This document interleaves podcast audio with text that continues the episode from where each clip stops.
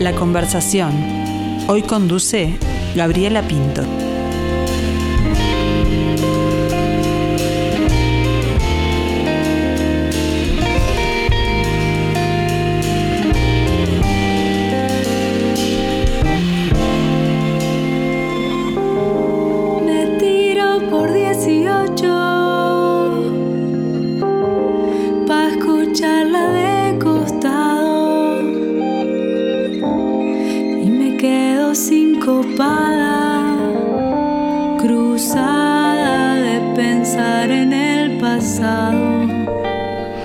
De una tarde al sol salieron las canciones para un primer disco. Y esta mujer, artista, que ha viajado mucho, llegó a su segundo trabajo por la ruta del aire. Eh, y el aire suena distinto al sol. En este caso sonaba menos acústico. Ya era una banda que emprendía este viaje. Ahora vuelve a escena, sigue este camino musical y se ubica con un mapa circular. Esas coordenadas las va a compartir con nosotros en un concierto el próximo 29 de marzo en la sala Zabala Muniz. Hoy conversamos con Elena Ciabaglia. Buen mediodía, Elena, ¿cómo Hola, estás? ¿Qué tal? Muy bien, encantada de estar acá, muchas gracias. Y nosotros encantados de tenerte y aquí en vivo y guitarra en mano, ya les voy Ah. contando. ya les voy contando. ¿Esa compañera va para todos lados contigo o no? Sí, sí, la verdad que en realidad eh, la tengo que usar porque es un instrumento bastante portátil, entonces Claro. medio que me acostumbré a tocar un poco la guitarra para...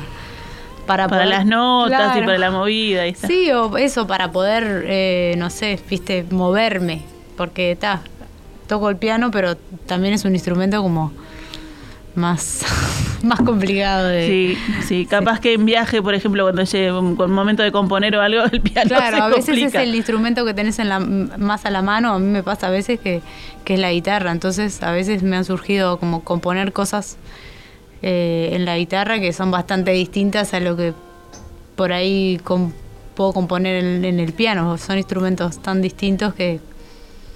Y bueno, ¿y cuál es el, ahí el, el favorito o el más querido? Bueno, en realidad eh, eso, con el piano tengo un vínculo como más cercano, ¿no? Que estudié desde chica y como que eh, sé más lo que está pasando y siento que con la guitarra tengo como un vínculo más experimental porque como no lo domino tanto, eh, digo, un poco sé, pero no eh, es como que toco a veces un poco así como dicen, no sé, de oído, así. no de oído, pero pero como que hay cosas que no manejo tanto, entonces es como otro otro tipo de otra relación que tengo con el instrumento. Ahí está. Bueno, pero a tomar riesgos y lo estás haciendo, ¿no? Sí. Sí, digo, hace años que toco canciones así, sí, saco las canciones de la guitarra, pero digo, no soy una guitarrista, ¿no? Bueno, y bueno, hablabas de, de tus estudios, del piano. En tu currículum hay estudios académicos por doquier varios, aquí en Argentina, en Brasil, en Francia, que además de, de meritorio muestra como una impronta de seguir creciendo y de superarse y seguir aprendiendo constantemente. ¿Va, va por ahí tu filosofía, digamos? Sí, bueno, mm, creo que me gusta estudiar.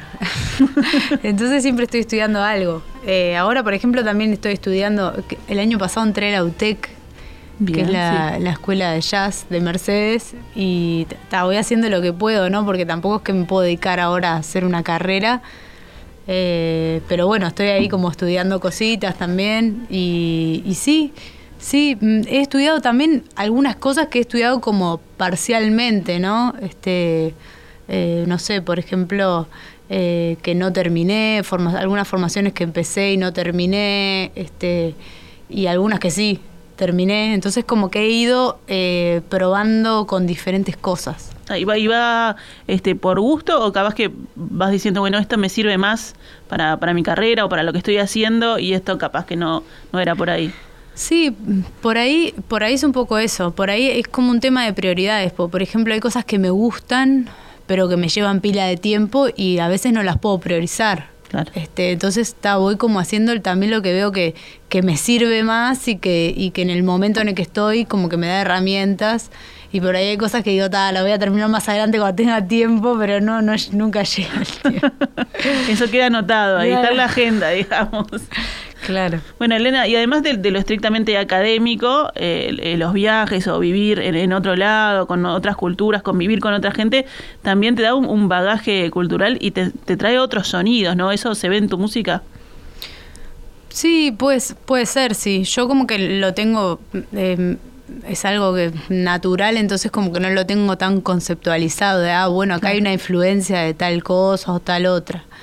Este, siempre me pasó que cuando estaba en el exterior extrañaba mucho Uruguay, entonces también como... Eh, hay como tanto cuando estuve un tiempo en Brasil como, como cuando estuve en Francia. Entonces, en realidad como que se me acentuó un poco la proximidad con la canción, con la canción uruguaya. No es que, por ejemplo, no sé, cuando estuve en Francia no es que me puse a cantar en francés o, bueno, un poco en inglés sí, un poco me metí como en el mundo de, cantar jazz, un poco, este, pero, pero da, lo que siento es como que se me acercó un poco más a, a un a una parte como más personal que no tenía tan afianzada, digamos, ¿no?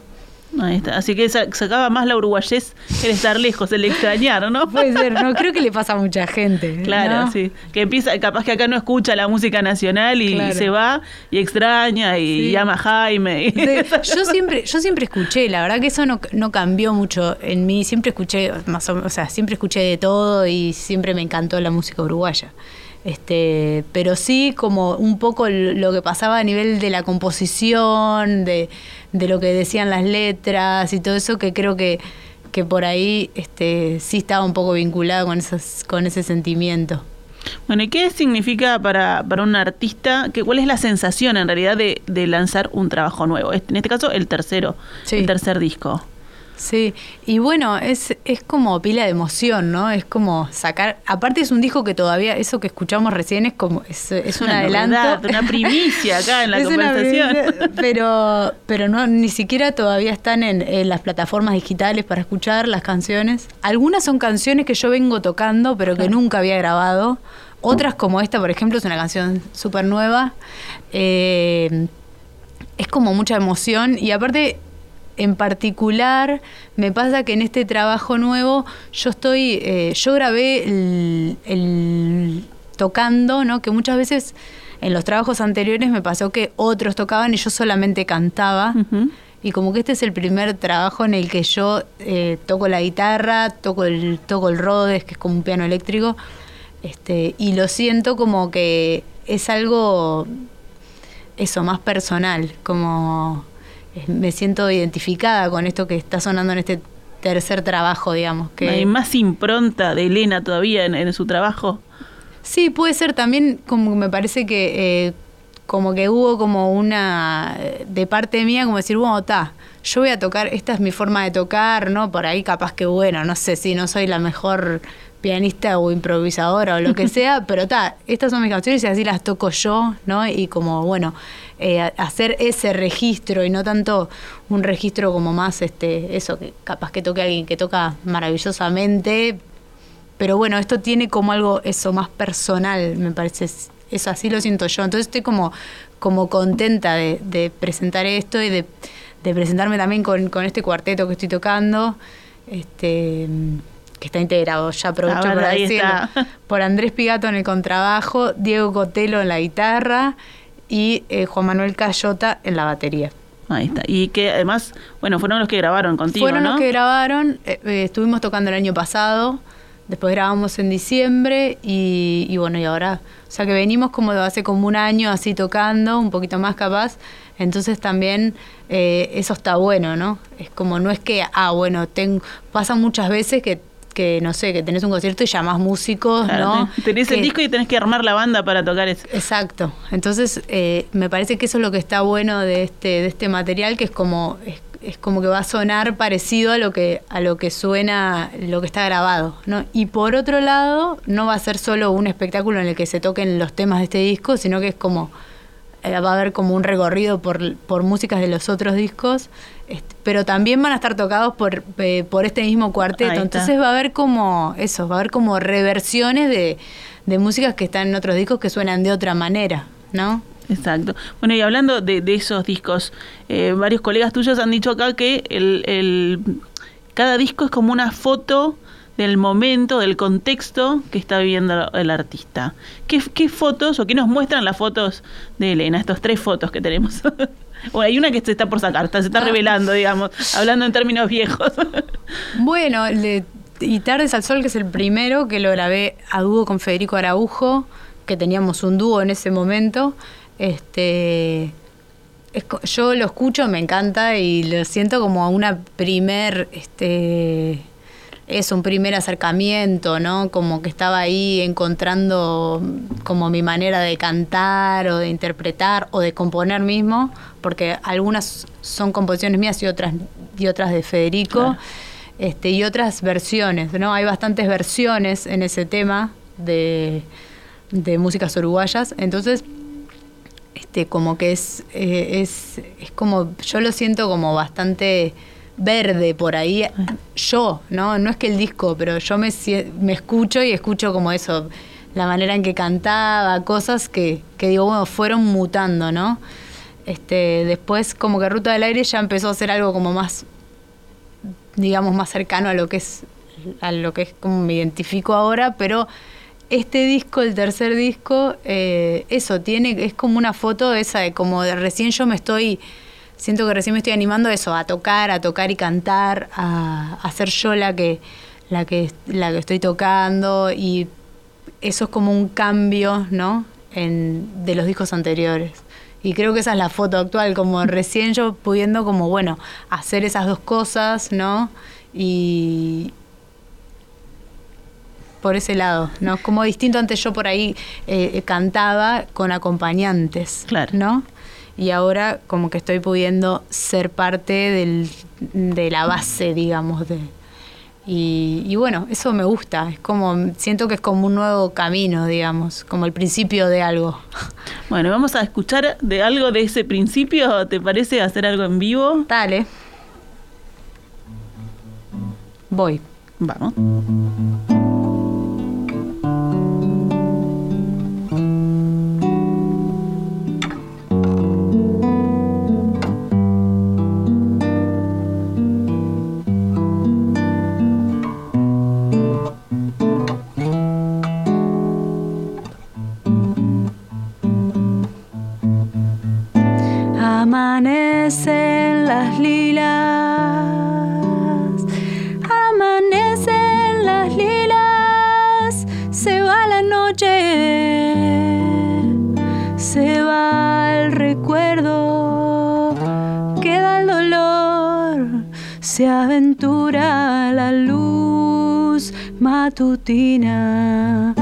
Amanece y seguimos girando. Ya no entiendo las horas, ya no pienso en los pasos que atraviesan el canto. Cuando el cielo nos da la señal,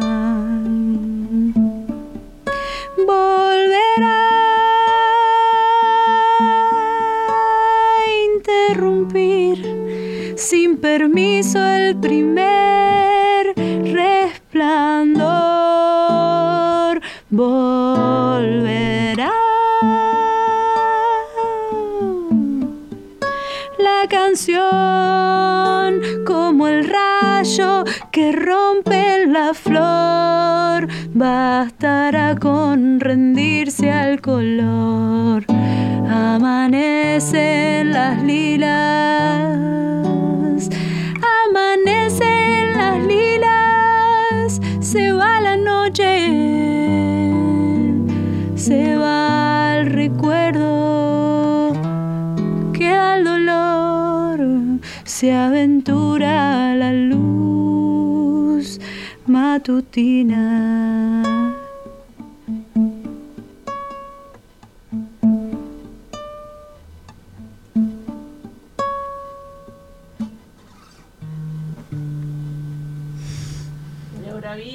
Bravísimo, bravísimo, qué linda, qué linda esa energía, la música, la voz de Elena Ciabaglia en vivo aquí en la conversación, parte de ese mapa circular. ¿Y, dónde quedan las lilas? ¿Dónde estaba amaneciendo? Las lilas es, es en realidad no se llama Las Lilas, es Le Lila, que es en Francia, es eh, eh, como en afuera de París, eh, como en el borde de París, al norte. Y bueno, yo le decía Las Lilas, pero es Le Lila, Las Lilas en francés. Un amigo en realidad fue, se quedó allá y le decía Las Lilas. Las Lilas. Y después quedó Las Lilas. Ahí está. ¿Y, y este mapa circular se empezó a gestar allá, en parte de la composición o...? Eh, bueno, sí, por eso hay canciones como que que sí que empezaron allá porque no hace tanto que en realidad que volvimos. Este hay algunas canciones que sí por ahí las tenía medias empezadas, no del todo cerradas, algunas canciones que que, son un poco más viejas, que nunca las había grabado, canciones más nuevas, es como un conjunto de, de diferentes momentos también. Y vamos a encontrar ahí una cosa este, conceptual en el, en el mapa circular. ¿Cuál es el tema central del mapa circular? Sí. Bueno, es como en realidad un poco esa órbita en la que estoy actualmente, ¿no? Es como, hay como una continuidad, digamos, en el, en el sonido del disco, ¿no? Que tiene como eso, toda la misma instrumentación, hay unas partes en las que yo toco sola la guitarra, este pero no hay como no es que todas las letras o todas las canciones este hablen de cosas similares este hay diferentes tipos de canciones y hay como una continuidad digamos en el sonido me parece no en, eh, como la impronta en cómo están tocadas en cómo están interpretadas Y recién hablábamos de, de, bueno de que, de que hay canciones que ya estaban hechas, otras que se fueron este, armando o, o haciendo el, el puzzle también acá, ¿no? Porque vienen como de apartes. ¿Qué viene primero? ¿La música, la letra? ¿Cómo, cómo es ahí tu momento creativo? Bueno, generalmente eh, eso a veces cambia de, de canción en canción, ¿no? Porque, por ejemplo, no sé, cuando, cuando compongo, que es la, la minoría de las veces alguna cosa en la guitarra, como esta canción, eh, es bien distinto que cuando compongo por ahí en el piano. Este, pero generalmente me pasa algo, algo siempre parecido, que es como que tengo, no sé, un pedazo de letra y, que tiene una melodía, ¿no? Y como que de ahí empiezo a tirar, ¿no? Y a tirar y por ahí, no sé, armo como una estructura de acordes, una estructura y después voy terminando la melodía o a veces aparece la melodía pero la letra no está definida. Muchas veces la letra me cuesta bastante redondearla, como que me pongo media exigente con esas cosas, entonces empiezo, ay, no, esta parte no me gusta, la cambio, le busco la vuelta. Entonces a veces está como la idea, pero le, le- me lleva un tiempo armar como el poema, digamos, ¿no? Como la versión definitiva. Muy pocas veces me pasa que ah, me sale el chorrete de, de letra Todo, y es la definitiva, ¿viste? Por ahí la música sí la puedo armar más más fácilmente la definitiva, pero la letra siento que me lleva como un proceso un poco más largo a veces. ¿Y sos muy exigente contigo misma? Yo qué sé. Eh, puede ser un poco, sí. Eso, capaz que este trabajo es- eh, creo que pude soltar como esa ahí. exigencia un poco y bueno, ta, yo toco, yo puedo como eso, mostrar como ese, esa parte mía, ¿no? Que también mostrar, mostrar eh, digamos, un trabajo es como también algo, mostrar algo muy, muy interior, ¿no? Sí, sí, estás vulnerable ahí. Claro. a- es- esto es mío, ¿no? Claro. Salió de todo, de todo no, pero salió de mí y estás ahí frente al, al público que es que de alguna manera juzga también, ¿no? Además de disfrutar. Sí, sí, sí. Sí, primero está el juicio, eso, personal, Personal. ¿no? Si está muy alto, si está como hay mucha exigencia por ese lado, creo que es más difícil generar un vínculo como auténtico con, con los demás, ¿no? Y además te cortas por posibilidades también. Claro, sí, sí. Uno mismo ahí va cerrando el, el camino. ¿Tenés a alguien a, que, a quien vos decís, bueno, escribí esto, no, no estoy seguro, no sé qué, lo terminás y voy a mostrárselo a, voy a compartirlo con, para que tenga ahí el, el sello, la, Eh, no, generalmente se lo muestro a diferentes personas o a varias, ¿viste? Eh, no tengo una persona así a la que... o sea, a mi pareja le muestro, también le muestro, no sé, a algunos profesores, algunas personas, amigos, amigas. Generalmente a mi grupo de amigas a veces le mando, "Ah, a ver qué les parece esto, cuando ya tengo algo medio redondeado. O, o sí, a, a músicas, músicos también. Gente capaz con la que estoy trabajando en el momento, esas cosas. Bueno, y con, y con la banda con la que estás trabajando ahora, eh, cuando, cuando se grabó el disco, ¿también se abrió ahí el tema de por poner otros colores? ¿O fuiste con el, con el proyecto y dijiste, esto es lo que quiero, lo quiero grabar así? No, no, no, no.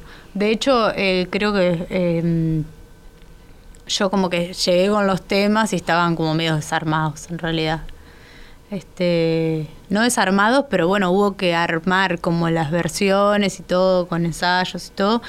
Y Diego Cotelo hizo mucho el, el medio que espontáneamente este, hizo como un trabajo de producción. Producción. Eh, eso de, bueno, no sé, eh, ah, bueno, acá se puede poner, no sé, un violín, acá se puede poner tal cosa, acá estaría bueno que esto fuera así. Todos, ¿no? Creo que todos lo hicieron este, y eso está bueno. Eso está bueno. Cuando trabajas con gente como que te, le tenés confianza y, y porque si no también es re difícil tener como todo rearmado y, y llevar tipo, hay gente que, que lo puede hacer, pero llevar tipo las partituras, tome, toquen Claro. esto y no hay vuelta atrás, es esto. Un poco autoritario ahí, Claro. pero... No, pero hay gente que tiene las Sí, cosas claro. como súper claras, ¿viste? O algunos estilos de música también lo permiten más, ¿no? Este, pero creo que no. En general yo siempre trabajo medio así, como que medio que presento lo que toco yo, cómo es, mando una versión y después con las personas también van pasando cosas diferentes. Las empezás a tocar y a uno se le ocurre una cosa y te dice y sí, a vos no se te había ocurrido y, y van mutando. Eso está buenísimo. Bueno, y eso eh, también puede pasar de, de la grabación a lo que van a hacer el, el martes. ¿Vos sentís que hay alguna cosa que, que haya cambiado? ¿Van a ser fieles? No nos vamos a dar cuenta porque va, va a salir la plataforma después. Eso Sí, está bueno. eso está bueno, sí. Sí, en un momento me estresé de que no había salido todavía, pero después dije, bueno, está, está bueno, es como una presentación, digamos, está. en vivo, ¿no? Eh, bueno, en realidad creo que va a ser bastante parecido, pero, pero, no, pero no hay como una exigencia de. porque ahí ponele algunos shows que vas a escuchar y es exactamente lo mismo. Acá como que no está esa exigencia, este, pero creo que los temas que grabamos van a salir bastante parecidos. Este, quizás algunos pueden salir mejor porque viste que cuando va pasando el tiempo, lo vas Claro. ensayando y vas tocando, o sea, eso también va como, vas agarrando como, como ese ensamble ahí que, que a veces llega después de las grabaciones. Entonces, sí, supongo, o sea, la instrumentación va a ser la misma, somos los mismos músicos y, y creo que va a ser bastante parecido, pero bueno, eso tampoco se, se puede saber, no hay como una exigencia de que suene igual, entonces... Y además ahí hay, hay otro componente que es el público, ¿no? Que cambia ahí la, la vibración, Sí. digamos. Sí, viste, todo, el momento, el día, cómo, cómo esté cada uno, cada una. El lugar es excepcional, porque la Sí, sala es preciosa. Es preciosa, la verdad que sí, que estoy re contenta de, de tocar ahí. Es una, es una fecha que tenía agendada para el 2020, que se reagendó para el 2021 y ahora se volvió a reagendar. Era para presentar el disco anterior y ahora ya hay otro disco, por suerte, ¿no? Claro. Eh, está bueno, pero... Así que nada, sí, re contenta. Bueno, vamos a invitarlos entonces. Es el 29 de marzo que se está presentando Elena Zabalia con mapa circular a las 20 y 30 horas en la sala Zabala Muniz del Teatro Solís, muy cerquita de aquí. Eh, bueno, pueden, pueden entrar allí en, en Ticantel, me imagino, Sí, o en la- en la, Ticantel. la boletería del, del Teatro Solís para, para más datos. Hay algunas bonificaciones, por ejemplo, a la gente de la UTEC, ¿no? Para sí, estudiantes. sí, hay dos por uno para los estudiantes de la UTEC para sacar en boletería de las salas, ¿no? Perfecto. Mm. Así que estén, estén atentos a ellos. Mapa circular en plataformas próximamente. Próximamente. Creo que en pocos días va a estar el primer simple y después todo el disco. Buenísimo. Elena, ¿tenemos algo como para ir cerrando cantando? Eh, bueno, puedo hacer un tema de mm, del disco anterior. Muy bien. Antes te agradezco mucho por estar acá, Bueno. por compartir y, y mucha suerte para el, para el 29. Bueno, muchas gracias por recibirme. Cuando no hay febrero ni comparsa por acá.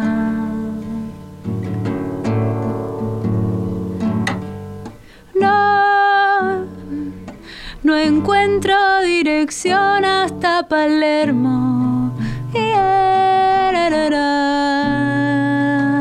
No hay lonja, no hay repique y milongón. No hay murgas calentando para salir. Busco el impulso de guiarme por la clave. Perderme en el cordón Montevideo. Tu cielo es al sur.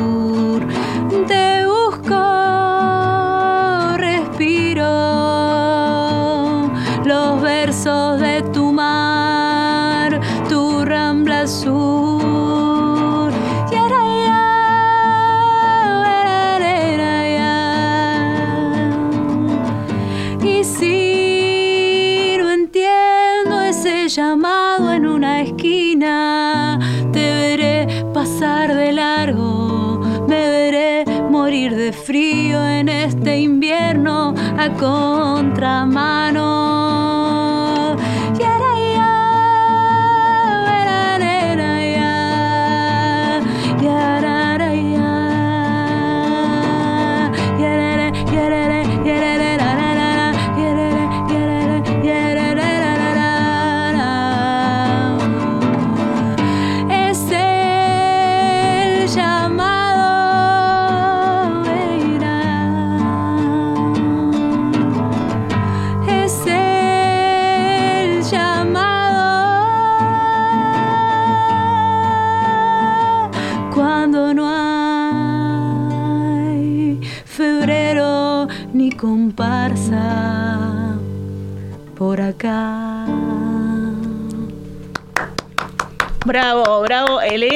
Ya saben, 29 de marzo en la Zabala Muniz. Vayan por sus entradas. Muchas gracias.